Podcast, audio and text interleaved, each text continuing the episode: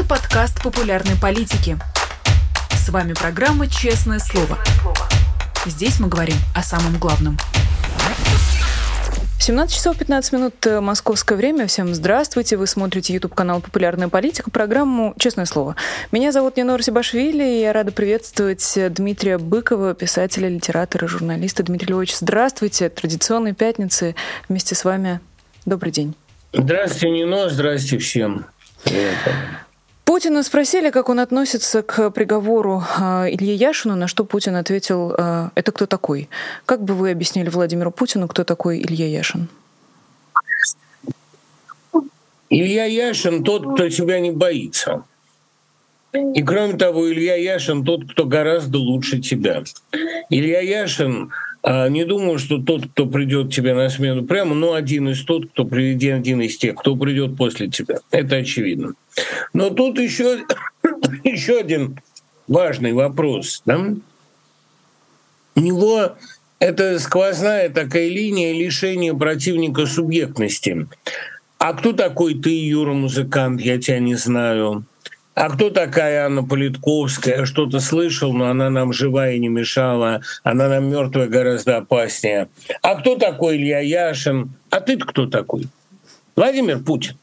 Человек, который разрушил собственную страну, убил ее об Украину, который узурпировал власти и 22 года находится во власти абсолютно незаконно. Ну хорошо, на первые четыре года сделаем скидку. Человек, который обнулил Конституцию, так на этом фоне Илья Яшин народный герой Титан, один из тех Давидов, которые этого Голиафа в конце концов поразят. Хотя Голиаф очень большой, ему так кажется, со всеми своими силовиками. Владимир Путин на сегодняшний день для всего мира символ абсолютного зла. И так получается, что в противовес абсолютному злу абсолютным добром становятся даже люди, казалось бы, совсем для этого не предназначены. Илья Яшин, которому была масса претензий у современников. Владимир Зеленский, которого очень многие в Украине не принимали всерьез. Алексей Навальный, которого тоже многие критиковали за волюнтаризм и за э, заигрывание с национализмом. Теперь так получилось, что на фоне Владимира Путина они обязаны стать абсолютным добром. И, кстати, Нино, вот давайте обратим внимание на то, с каким исключительным достоинством и весельем весельем, происходящим, конечно, от сознания своей правоты, ведет себя Илья Ящин. Его заявление «Главное, успокойте там всех, главное, чтобы не плакали, Главное, во мне не сомневайтесь, о себе думайте, думайте о том, чтобы они вас не запугали. Я не боюсь, и вы не бойтесь. Вот эта счастливая способность действовать по-самурайски, как будто ты уже умер, она и отличает подлинно живых. И, конечно, Яшину мое восхищение – а тому, кто не знает, как его зовут, ну, позор, позор. Знать надо героев своего времени. Дмитрий Львович, а может быть, нужно плакать? Может быть, слезы смогут разбудить какое-то осознание реальности, в которой все оказались. А, Илья Яшин прекрасно держится, и надо сказать, что как будто бы снимает с нас часть ответственности за то, что с ним это произошло. Ему нормально, так и нам чего переживать? Разве нет? Нет, вы абсолютно правы. Он, конечно, с нас снимает часть ответственности. Я вам могу сказать, почему. Чувство вины – это глубоко неплодотворное переживание обвинять себя. Они хотят, чтобы мы все время были виноваты. Виноватыми управлять очень легко. Они хотят, чтобы мы все время чувствовали себя виновными. Если не перед ними, так перед Яшином, который за нас страдает. На самом деле чувство вины непродуктивно, потому что оно никаким конкретным действием не ведет. Надо, наоборот, сейчас культивировать чувство своей правоты, довольно драгоценное. И Владимир Путин делает все для того, спасибо ему, чтобы его оппоненты ощущали себя не только правыми, а святыми. Насчет того, надо ли плакать? Понимаете, дракон питается нашими слезами. Дракон питается нашей скорбью, вином, тоской. А вот виной, да, это его вино. Противопоставить дракону можно только хладнокровие, ярость и спокойную уверенность в том, что он доживает свои последние дни. Это зловоние действительно в стране заканчивается. Мне могут припомнить многие мои оптимистичные прогнозы, которые не сбылись. У нас же есть огромное количество скептиков, которые считают, э, предсказывай худшее, за умного сойдешь. И правда, всегда как-то человек, прогнозирующий наихудшее развитие, всегда почему-то оказывается в России не то чтобы прав, прав он очень часто не оказывается, но это престижно. Говорит, да ну, да вы не понимаете, да это идеализм, да откуда возьмутся в России другие, да 80%, если не 90%, поддерживает Путина, а в провинции вообще кошмар, а вас вообще 3%, и вы проиграли. Такие люди, деморализаторы, они нужны. Нужны, чтобы мы видели, как позорно выглядит трусость и капитулянство. Мы знаем, что победим. Мы знаем, что победим скоро. Мы знаем, что Яшин своей речью на суде и своим поведением внес огромный и серьезный вклад в нашу победу. Он просил не отчаиваться и веселиться, будем не отчаиваться и веселиться. Тем более, что э, Владимир Путин каждый день своего пребывания у власти очередной раз пробивает дно и компрометирует все, за что он с таким усердием топит, начиная от русского национального пути и кончая централизацией власти. После Путина ничего подобного в России не будет уже никогда. Дай бог ему как можно скорее выполнить свою программу по насыщению мира злом и провалиться туда, куда ему давно пора провалиться. А зло провалится вместе с ним? Или оно останется ходить непрекаянно по земле, подыскивая себе новую страну или нового правителя? нового носителя, да, good question. Это очень интересная, на самом деле, вещь, интересный вопрос. Мы знаем, что Россия – страна, которая очень легко индуцируется, которая как опилки в магнитном поле с поразительной скоростью себя располагает в этом магнитном поле, и Россия по-настоящему уважает только силу, она слезам не верит не только Москва, именно Россия. Москва есть лицо России, ее красно-кирпичное лицо. Лицо, которое сильно просит кирпича, прямо скажем. Так вот, э, Россия чувствует силу. И сегодня мы это видим. Силой является Яшин. Потому что полное подтверждение слабости это, знаете, такая стратегия ребенка, когда он вот так закрывает лицо руками, и внешний мир для него исчезает.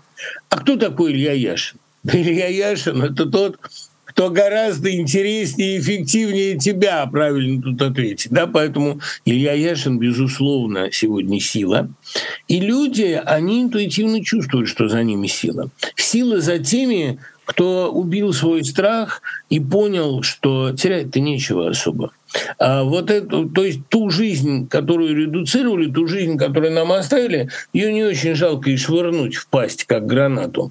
Поэтому, чувствуя, что Яшин сила и что Навальный сила, безусловно, а Путин — это все более дряхнущая, дряхнущая, дрябнущая слабость, люди, я думаю, начнут постепенно в этом магнитном поле строить из э, опилок несколько другой узор. Восемь с половиной а, лет, именно так прозвучал приговор судьи Оксаны Горюновой. А, мы все следили за телеграм-каналом Ильи Яшина, и нельзя было не обратить внимание на то, как он писал об этой судье. Оксана Ивановна, даже вот как будто бы что-то человеческое, что-то адекватное в ней пробивалось, но все равно восемь с половиной лет. А, как вам кажется, почему судья и в этот раз не очнулась, и в этот раз не сняла себе эту мантию, не выкинула этот написанный заранее приговор. Э, что еще должно произойти? Кто должен оказаться в этой клетке, э, чтобы судья перестала играть по правилам, навязанным сверху? Ну, мы не можем требовать от винтиков этого механизма какого-то невероятного сопротивления. Вообще каждый человек должен сам решать для себя эту проблему. Конечно, никаких восьми с половиной лет Яшин отсиживать не будет, как и Навальный не будет отсиживать девять. Конечно, они выйдут значительно раньше, это очевидно. Но эм, вот я думаю, что Яшин обратился к ней Оксана Ивановна просто потому, что не хотела, не мог назвать ее «Ваша честь». Там чести нет никакой. Она одно сделала очень хорошо. Она сделала процесс открытым, публичным, дала Яшину высказаться на весь мир. И Яшин, безусловно, стал одним из людей года, а может быть и десятилетия. Но эм, для того, чтобы совершить здесь вот такой решающий шаг, а оправдание Яшина в зале суда могло дать системе очень серьезный толчок. Гнилая стена начала бы рушиться, она начинает рушиться именно с таких актов противостояния. Ведь не будем забывать, что широкий вал сопротивления режиму начался с признания Натальи Васильевой о давлении на судью в деле Ходорковского. Она об этом рассказала, а судья не решился. Это был абсолютно революционный шаг. Когда человек системы хотя бы на 5 градусов отворачивается от генеральной линии, от такого курса, это уже огромный сдвиг. Я, кстати, хочу сказать, что я не собираюсь выпячивать свои пророческие способности, но именно в разговоре с Крючковым мы вчера солидарно предсказали, что приговор будет 8-8,5. Они любят так издевательски скостить на полгода или на год от того, что дает прокурор. Кстати говоря, с Еф... ну, требует ее. Точно так же было с Ефремовым, собственно, да и с Навальным. Да это всегда они так делают прокурор запрашивает, они смягчают на чуть-чуть. Это издевательство такое. Но я должен сказать, что Яшин потроллил их гораздо более убедительно. А, и Яшин, который показывает с хохотом вот эту победу как рожки над эм, сидящим там залом, Яшин, который заметил трясущиеся руки прокурора и привлек к ним всеобщее внимание. Вообще, конечно, когда у палача трясутся руки, осужденному хуже, потому что лучше, когда против тебя все-таки профессионал, мучится меньше. Но у этих палачей трясутся не только руки, они дилетанты во всем. Поэтому поведение Яшина на суде, во-первых, идеальное, единственное возможное, а во-вторых, еще раз, ребят, не бойтесь, этого бояться, это уже себя не уважать. А как так получилось, Дмитрий Львович, что палачи до сих пор трясутся. 20 с лишним лет э, Владимир Путин пытался построить эту систему. Откуда такие непрофессиональные палачи? Понимаете, какая штука? Э, люди, слава богу, вопреки мнению о них Владимира Путина, люди, они не такие уж подонки. Вот сейчас Алексей Слоповский которого спасли э, после реанимации от удушья, который написал гениальный, на мой взгляд, текст удушья, он подчеркнул очень правильную мысль, что людям вообще-то гораздо больше нравится быть хорошими. Да, в том, чтобы служить дьяволу и целовать его под хвост, да, в том, чтобы быть на стороне зла, особенно когда оно сильно, есть определенный соблазн. Но это ненадолго. Людей ненадолго хватает быть мерзавцами. Мерзость – это вообще довольно сильный наркотик, но краткосрочный. Понимаете, это наркотик короткого действия. Поэтому э, сегодня мы видим, что душа по природе христианка, как сказал Тертулиан, постепенно это пробуждение наступает. Понимаете, вечно быть мерзавцами, особенно если это не приносит никаких бонусов, что тоже важно, людям надоедает. Вторая причина, по которой у них трясутся руки. Понимаете, вот у меня эм, был такой стишок довольно давно, подражание Леону Филиппе, где было сказано, что сделать все, вы можете сделать все, вы не можете сделать одного, сделать это все своим. Они чувствуют, что у них нет права и на мир, и на страну, и что по сравнению с этой страной они а, все-таки безнадежно мелкие люди. И у них начинается истерика. Вот а, проявление этой истерики очень забавно наблюдать. Вот Евгений Викторович Пригожин, знаменитый человек, он уже, ну, просто одно из самых низких падений за последнее время. Он уже сказал, скоро в результате ряда законных актов мы вернем смертную казнь, и я надеюсь, пишет он, я надеюсь, что мне за мои заслуги разрешат э, выполнять приговоры, вынесенные судом. А надеюсь также, что не будет регламентировано, куда стрелять. Хочешь в голову, хочешь в жопу, сказал он. То есть он хочет стрелять, убивая медленно, чтобы еще помучились. Когда человек, делающий такие признания, получает в России орден мужества или что он там получил, и трибуну, это многое говорит о стране. Но еще больше это говорит о человеке. Кто-то скажет, что это садизм, что это проявление а, там, условно говоря, зверских его, это проявление блатной истерики. Истерики, которую блатные чаще всего закатывают из-за глубокой неуверенности. Это помните, как убавили? «Ох, кровиночка ты моя горькая, власть ты моя советская, я над тобой, Ваня, наругаюсь». Вот они хотят наругаться, а наругаться они хотят потому, что в душе у них черный ужас, и ничего, кроме черного ужаса, там не осталось уже очень давно. А как это соотносится с тем, что э, душа по природе христианка? У них какая-то другая душа, Дмитрий Львович? Что у них внутри, вот кроме вот этой темноты, черноты? Вы все время меня выводите на цитаты из собственных моих стихов. Я на все эти темы уже думал. Говорят, не у всех. Бессмертной есть душа. Где она? Вот, да, да, да, да, да, инцеста, пустое место. Да, действительно, вот Зинаида Гиппиус, которая в эмиграции стала еще более резкой, чем обычно, она говорила, ну, как это у каждого душа бессмертная. Вот посмотрите на НН. У при жизни-то уже ничего не осталось, а после смерти полная чфу. Вот эти люди, у которых вместо души полные тьфу, они существуют. Не надо думать, что бессмертная душа, она дается каждому. Душа, она такая вещь, которую надо в себе отращивать. Зародыш брошен, но это семя может не прорасти. И, кстати, романе «Квартал» есть много способов обнаружить, есть ли у вас бессмертная душа, там своеобразные тесты на это. Я не рекламирую книгу, я просто говорю, что я давно думаю над этой проблемой.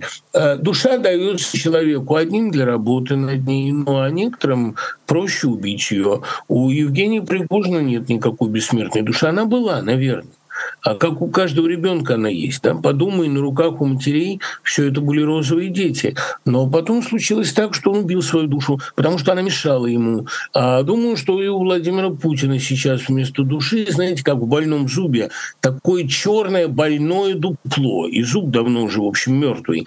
А видно только одно, что сейчас этот мертвый зуб свою инфекцию распространяет по всему организму. Если организм хочет быть здоров, он этот зуб вырвет. Если не хочет, он от него умрет. Но организму как будто бы по законам природы э, нужно и должно цепляться за жизнь, пытаться избавиться от всех этих э, образований, старое образование или новое образование. инфекции, да. Да. А, ну, забавно, что именно Владимир Путин, именно вот человек такой природы, говорит, вот еще одна цитата. А, на вопрос о том, кому верить, Министерство обороны или сообщениям бойцов с передовой, Владимир Путин ответил, ответил верить никому нельзя, только мне можно. А, ничего себе у самомнения у человека. Или он продолжает играть, или что, Нет, ну какая часть этой личности общается с нами такими словами? Но, понимаете, он набит цитатами из советских фильмов. Причем э, старых советских фильмов. Когда его личность формировалась, то есть, видимо, в 70-е годы, насколько я понимаю, эм, он цитирует папу Мюллера из фильма «17 мгновений сны», «Верить никому нельзя, мне можно». Он, конечно, вот это очень забавно именно с точки зрения типологии, он пришел к власти как Штирлиц, с легендой Штирлица, немецкий разведчик. А постепенно за время своего правления превратился в Мюллера. Надо сказать, что Мюллер — это довольно обаятельный герой. А в романе фаустианского типа всегда вот такой герой мефистофельского волновского склада, он всегда представлен как бы в двух ипостасях. Зло обаятельное и даже полезное — как Воланд, как Штирлиц, как Румата Исторский. И зло по-своему хитрое, да, талантливое, но зло абсолютно бездушное, омерзительное, как Дон Реба и вот как Папа Мюллер – а может ли произойти перерождение Руматы в Дону Руэба? Может ли произойти, произойти перерождение Штирлица Мюллера? Да запросто. Именно обаяние Мюллера, которым его наделил Леонид Броневой, оно многим сбило прицел. Мюллер выглядит иногда умнее Штирлица. Он же говорит, посмотрите, я вас перевербовал без всяких этих штучек за пять минут. Более того, Мюллер, вот это главный источник, так сказать, сегодняшнего отрицательного обаяния Путина, Мюллер, он никем не притворяется. Он абсолютно, ну и баварский мясник, как его называют, он абсолютно конченное зло. И вот то, что Штирлиц в России переродился в Мюллера, это лишний раз доказывает, что в Третьем Рейхе другую карьеру сделать невозможно. Тут человек, интегрированный в систему, обречен, даже если он советский разведчик. Вот эм, Мюллер отличается тем, что в отличие от Штирлица он не пытается притворяться добрым. Он сознающее себя абсолютно конченное, безнадежное зло. Да, и в этом есть такое своеобразное обаяние. Я думаю, что Андрею Колеснику, который, собственно, и задал этот вопрос, очень любопытно на это смотреть. Я вот как-то его спросил, Андрей, как ты удерживаешь пребывание в кремлевском пуле. Как ты выдерживаешь наблюдение за этой эволюцией? И он говорит, жутко интересно. Это надо досмотреть, зафиксировать, записать. Я с ним совершенно согласен. Это жутко интересно. Я надеюсь, я ему не повредил никак этим, потому что этот вопрос был задан публично, и публично был получен ответ в нашей программе э, в «Жизнь замечательных людей». Действительно интересно смотреть на то, как э, Штирлиц делается Мюллером и становится уже ничего не скрывающим абсолютным кадавром, зрелище не для слабонервных, но ведь и мы с вами не слабонервные. Это уж точно. Э, ну, единственное, что вызывает у меня вопрос, точнее, продолжает вызывать вопрос э, на фоне всей этой ужасной черной природы и абсолютного зла, победившего в этой конкретной человеческой оболочке. Вот, например, э, э, цитата еще одна Владимира Путина, пройдем, что называется, по его недавним выступлениям со встречи в Кремле, где он вручал награды участникам так называемых боевых действий. Сейчас много шума по поводу наших ударов по энергетической инфраструктуре соседней страны. Да, мы делаем это. Но кто начал? Ну, так, чтобы открыто, как будто бы с ноги открывая дверь, Владимир Путин, конечно же, признает, по-моему, впервые это звучит настолько открыто. Но зачем он потом сразу же сдает назад? Зачем он прячется за э, чужими спинами? Зачем он выдумывает оправдание своим вот этим абсолютно бесчеловеческим и абсолютно людоедским решением? Он скоро перестанет так выдумывать. Заметьте, что гуманистической риторики, что мы спасаем Украину, уже не стало. Она э, была довольно цинична в первое время, и даже, значит, э, Маргарита Симонян писала «С днем рождения родненькой», писала она про Украину. Я, кстати, думаю, что худшего оскорбления быть не может. Что может быть хуже, чем если Маргарита Симонян назовет тебя родненьким? Что может быть ужаснее, чем быть родненьким для Маргариты Симонян? Ну, это же просто, я не знаю, ну, а, помните, как было сказано а, в одном романе русском «Мне лягушку хоть сахаром обсыпь, я ее есть не буду». Это в мертвых душах, говорит Собакевич. Человек прямой и честный. Действительно, риторика Владимира Путина стала гораздо откровеннее. Уже никакой денацификации, уже мы уничтожаем. Они не хотели по-нашему, пусть будет по-ихому. Да, мы уничтожаем просто. Мы, действительно, он много раз уже говорил, и сейчас уже и пропагандисты российские говорят, у нас принцип простой. Либо будет по-нашему, либо мы уничтожим мир. Они не притворяются миротворцами, они не разводят брежневской демагогии, что мы за мир за все мира и за разряд международной напряженности.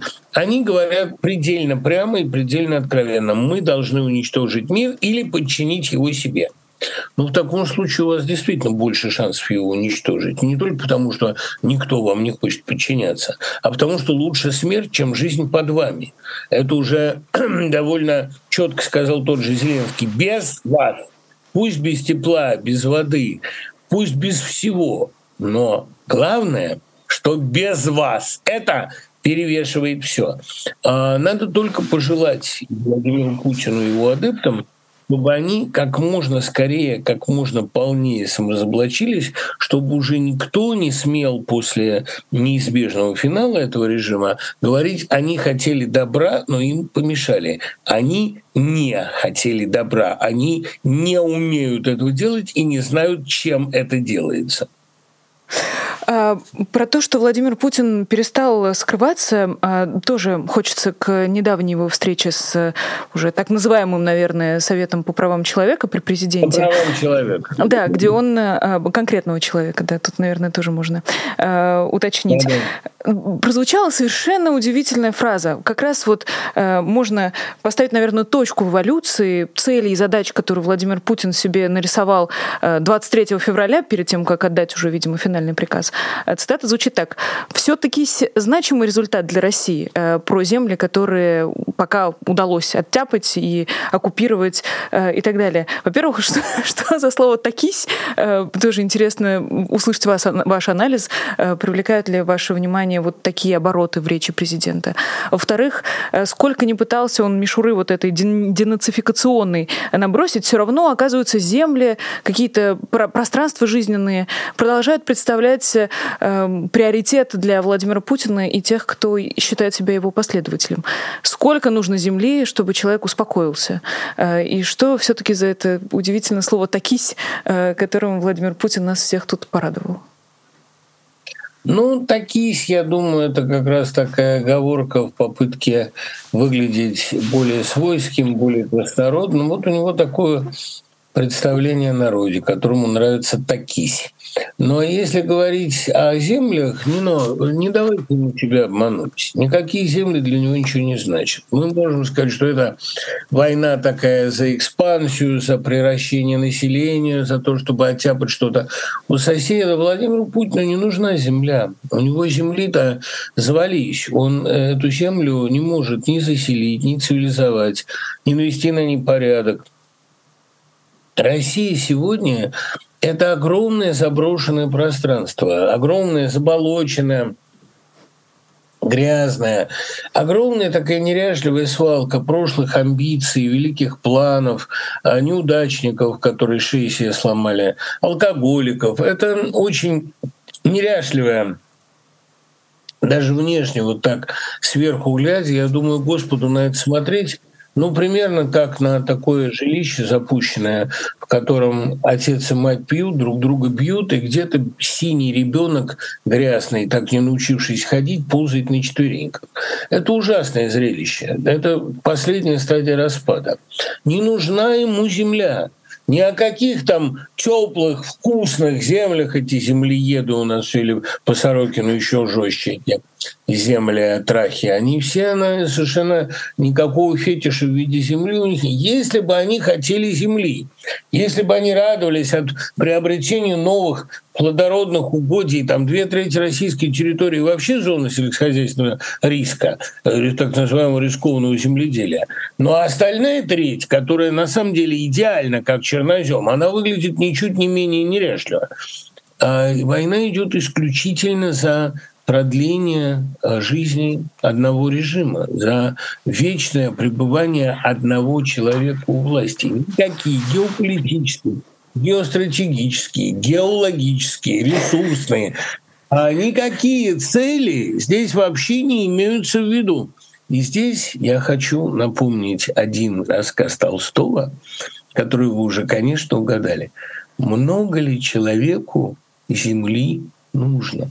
Перельман, знаменитый автор э, увлекательной физики, занимательной, да, и занимательной математики, он когда-то проделал анализ насчет того, почему этот крестьянин неправильно бежал и почему он в конце умер. Там же, понимаете, чем, кстати, знаю, чем кончается? Он бежал от жадности нерациональной. Если бы он бежал хоть немножко подумав, он бы гораздо больше получил. И самое главное, он успел бы этим воспользоваться. А здесь получается конструкция Толстому. Человек обижал огромный участок земли, успел, получил его, надорвался и умер. И что тогда оказалось? Оказалось, что ему нужно три аршина земли. Эту мысль э, оспаривал Чехов, который говорил, три аршина земли нужно трупу, а человеку нужен весь мир.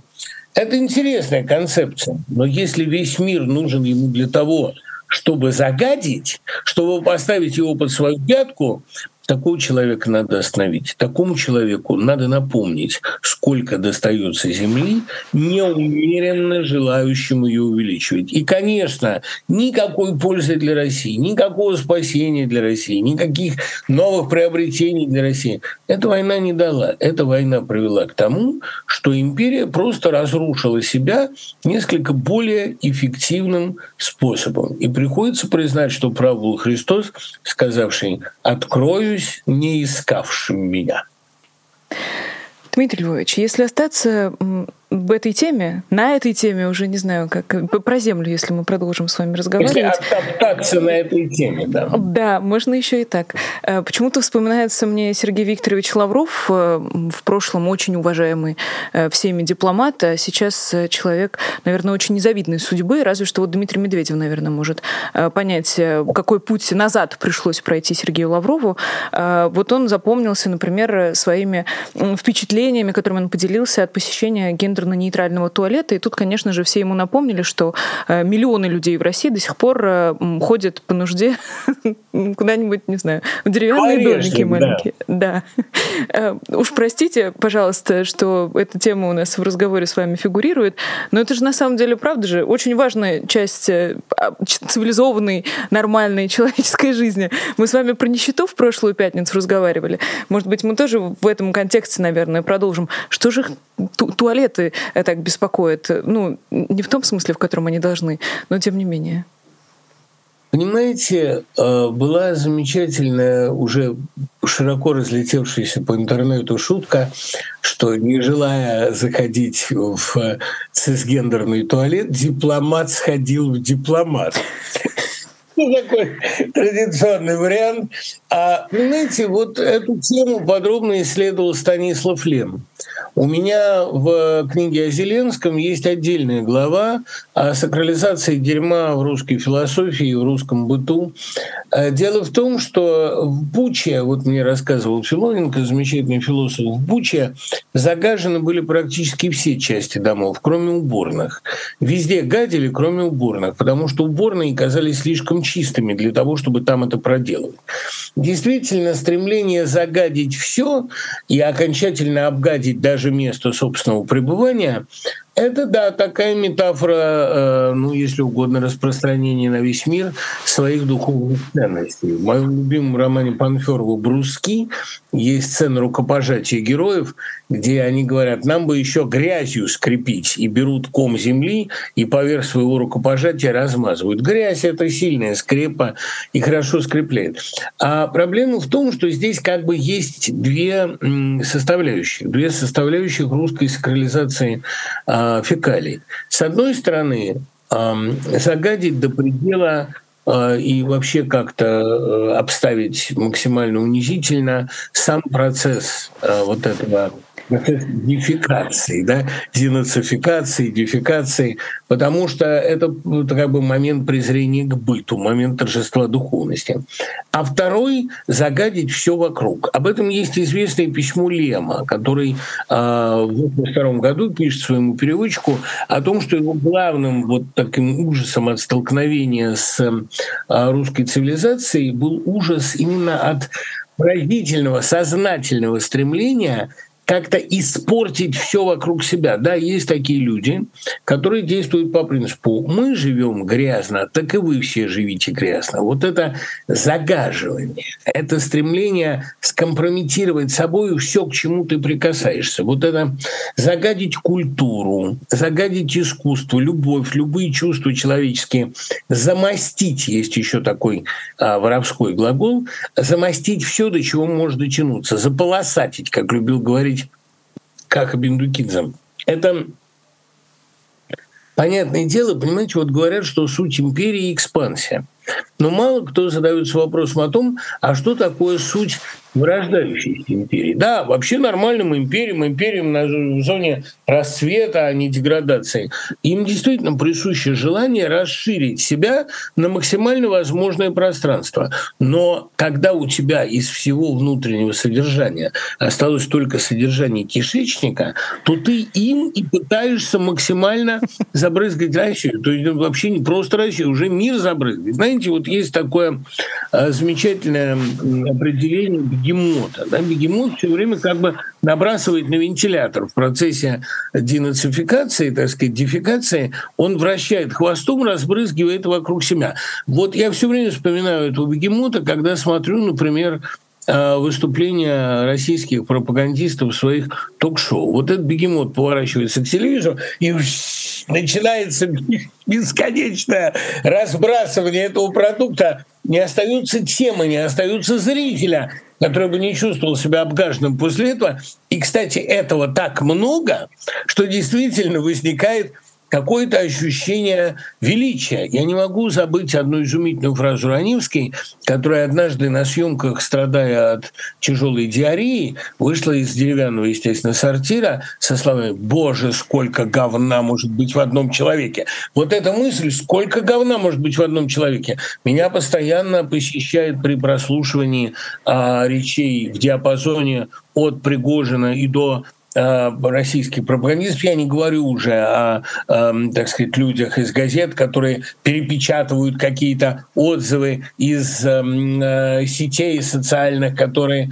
вообще стараются найти везде как свинья, грязь, которые, значит, в топ новостей выносят читатели Deutsche Welt поддержали Владимира Путина. Ну, то есть люди, которые действительно буквально до мышей довели свою э, идеологию и философию. И, безусловно, такая экспансия и такое внимание к фекальной теме, оно чрезвычайно красноречиво. Прежде всего потому, что вот как-то Горький, он, он говорил, а почему так загаживали вазой китайский. Он, кстати, был большой любитель китайского фарфора и коллекционировал его.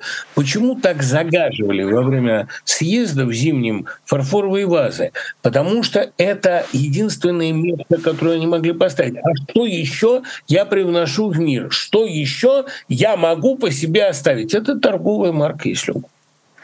Забавно, что во всей этой конструкции, если верить расследованию журналистов, только Владимир Путин все за собой э, подбирает, что называется, и к разбрызгиванию не имеет никакого отношения. Нет, а... ну, потому что, понимаете, то, что он хранит в чемодане, слишком драгоценно, чтобы разбрызгивать это на мир. И это тоже, кстати, любопытно. Вот если когда-то кто-то будет писать диссертацию, я уверен, кто-то будет об эстетике фекалий а, в русской мысли и в русском быту, то, конечно, это очень важно, что а, лидер — настолько сакрален, что сакрально и вот все производимое им. Остальные не должны себя беречь и должны как бы щедро тратить себя во имя окончательной фекализации мира. Чем они, собственно, и занимаются? Это не денацификация, это тотальная фекализация и благо тем, кто успел поставить барьер на пути этой субстанции. Последний вопрос, наверное, риторический в этой теме. Для кого же тогда был золотой ёршик? Зачем? Зачем он тогда там был? Еще и такой дорогой. А, от смешного Но, к... Ну, вы же прекрасно понимаете, что золотой ёршик не за тем, чтобы этим пользоваться. Это же очевидно, что это предмет не прагматический, а символический. Точно так же, как все эти золотые унитазы, о которых говорилось постоянно, это лишний раз пока это не для того, чтобы этим пользоваться. Это слишком хорошо, чтобы туда э, дефи кацию осуществлять. Это для того, чтобы утвердить золотой унитаз как главный символ мира. Вот что я со всеми вами делаю. И все остальные молитвенно простирают ему руки и кричат еще, еще. Да уж, но все было бы, наверное, не так плохо, если бы на ёршике все закончилось, а там же и кувалда в какой-то момент появилась, причем довольно скорой. А, от того, что действительно сначала вызывает э, смех, а потом, честно говоря, абсолютно ужасное сознание, что вот это тоже пытают пролить, э, пытаются пролить в головы смотрящим и слушающим. А, наверняка вы видели вот эту рекламу про мальчиков и мужчин, кто остался, кто уехал с э, несчастной старушкой, которая идет и раскидывает апельсины. Видели ли вы этот ролик, который, не знаю уж, кто снял, эм, и какие у вас это вызывает чувства, эмоции, для кого это, для чего это? Действительно это такое подмигивание э, или все настолько стало примитивным, эм, что не знаю, даже, даже ролик снять не получается нет, у этих нет, людей. Ну, ну, Нина, ну ролик я видел, конечно. Понимаете, тут какая важная вещь. А, обратите внимание, что пошедший на войну считается мужчиной, а не пошедшим мальчиком. И это лишний раз заставляет вспомнить Алексея Хвостенко «Мертвая старуха в совершении живой». Идеальный гражданин – это тот гражданин, который принес себя в жертву государству. Не может считаться совершенным гражданин России, который еще не умер. Для него именно окончательное усовершенствование себя это принесение себя в жертву Отечеству. Потому что, понимаете, живой гражданин, во-первых, имеет какие-то потребности. Во-вторых, он может высказать несогласие. Да? В-третьих, он не до конца предсказуем. Перемолотить, убить как можно большее количество людей и всех их назвать идеальными гражданами. Вот муж, а пока ты хочешь жить, ты мальчик. Пока у тебя есть мама, и ты о ней заботишься, ты мальчик, ты маменькин сынок. А если ты хочешь немедленно кинуться на амбразуру и при этом убить вокруг себя как можно больше своих, чужих, тогда ты мужчина. И даже более того, мужик. Вот есть два абсолютно омерзительных для меня слова.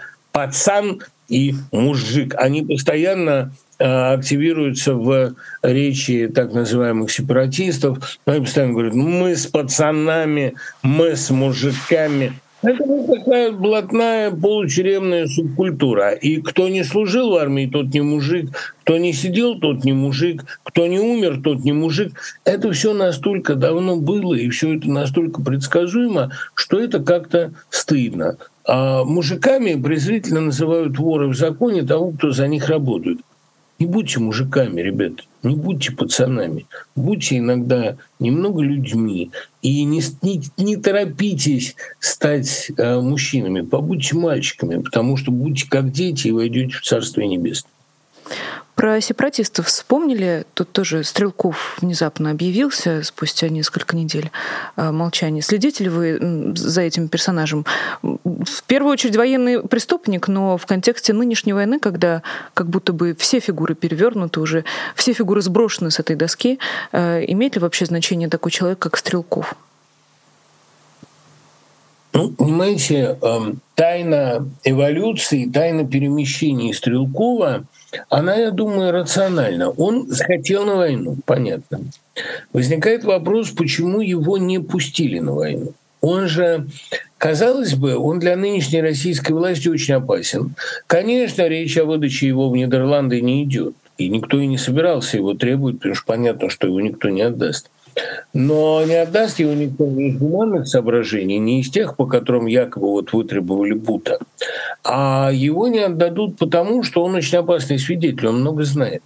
И вот тогда вопрос, почему его не пустили на войну, где, казалось бы, он а, мог бы быть утилизован довольно быстро. По всей видимости, очень боятся, что он попадет в украинский плен и там заговорит. Он вообще для режима а, человек чрезвычайно опасный то, что он до сих пор жив и как бы неприкосновенен, я могу объяснить только одной вещью, только его довольно высокими связями на самом верху. Эти связи у него есть не потому, что он был охранником Малафеева, и в конце концов влияние Малафеева не так велико. Он сегодня, Малафеев, уже значит, призывает убивать на каждом шагу. Довольно страшный персонаж, ну и комический при этом. А вот э, я не знаю, с кем связан Стрелков, но, видимо, группа как- как-то прикрывает своих. В принципе же, мне кажется, у этого человека нет никаких перспектив ни в военное, ни в мирное время, потому что он, по большому счету, нужен только как свидетель. Как участник истории уже нет. Я хотел бы возразить всем, кто говорит, что на нынешнем фоне Стрелков и благороден, и как-то более профессионален. Военный профессионализм Стрелкова под большим вопросом, потому что не удалось ему удержать ни Славянск, ни собственное положение в войсках. Да и говорят, что выстрел по Буку, из Бука по самолету был произведен его подразделением. Не такой уж, не ахти какой военный профессионал. Но нельзя не признать того, что Стрелков на фоне нынешних а, напыщенных и комических генералов отличается какой-то особенной напыщенностью и комизмом. Так что в этом ряду он, безусловно, первый. У нас остается несколько минут, и успею задать вам два вопроса из чата. Иван Игнатьев спрашивает, как омолодить Россию, чтобы в ее душе проснулось желание жить? Знаете, э, вот тут сложный вопрос на самом деле. Иногда воспитание происходит на положительных примерах. Это не сработало. Тогда оно происходит от противного. Ведь жить — это всегда как жить. Вот так жить Россия больше не хочет, это очевидно.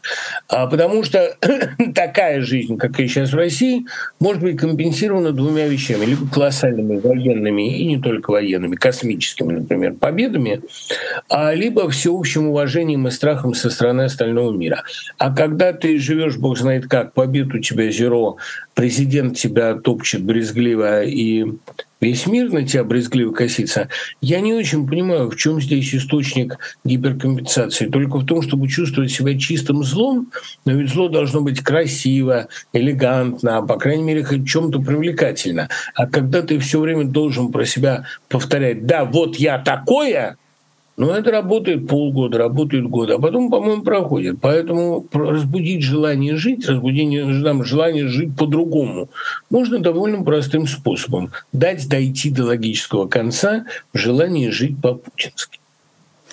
А, и заключительный, наверное, вопрос на сегодня. Шрёдингер Скотт нам пишет и возвращает к началу разговора, когда мы с вами обсуждали палачей и приговоры Ильи Яшину. С юридической точки зрения их трясущиеся руки сейчас, смягчающие обстоятельства в будущем? Мне очень нравится филитон Арт Бухольда прошение о помиловании, который был после приговора Синявскому и Даниэлю, тоже довольно жестокого, 7 лет Синявскому, 5 Даниэлю, слава богу, они их тоже, ну, там вышли они чуть раньше. А Даниэль, правда, отсидел полностью свою, Синявского отпустили после пяти. А он тогда написал такую колонку. «Я прошу о помиловании не для Синявского и Даниэля, а для тех судей и прокуроров, которые их сейчас судили». Я думаю, что самая точная формула появилась в интернете. Мы учтем мягкость суда в случае Яшина и дадим на полгодика меньше от пожизненного.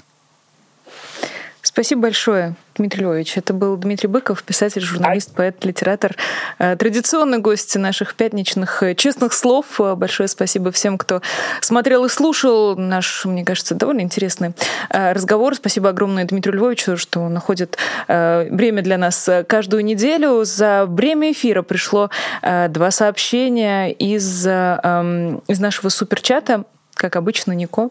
Спасибо вам огромное за ваше внимание. Э, два сообщения с анонсом нашего семейного с Майклом стрима, который будет завтра на моем канале. Э, спасибо большое за лишний анонс. Вот так-то, наверное, не очень правильно мне об этом эфире говорить, но раз вы пишете, дорогая Нико, то почему бы и не напомнить. Э, и большое спасибо всем, кто стал патреоном программы «Честное слово», патроном программы «Честное слово». Вот вы видите в бегущей строке ники этих замечательных людей. Спасибо вам за вашу поддержку, за то, что находите для нас время, а, еще желание, возможность нас поддержать. Меня зовут Нино Расибашвили. А, подписывайтесь на популярную политику, приходите и на вечерние эфиры, и на все честные слова, на все, что для вас делает наша команда. Спасибо еще раз большое, всего доброго, до скорой встречи и пока. Вы слушали подкаст «Популярные политики». Мы выходим на Apple Podcast, Google Podcast, Spotify и SoundCloud. А еще Подписывайтесь на наш канал в YouTube.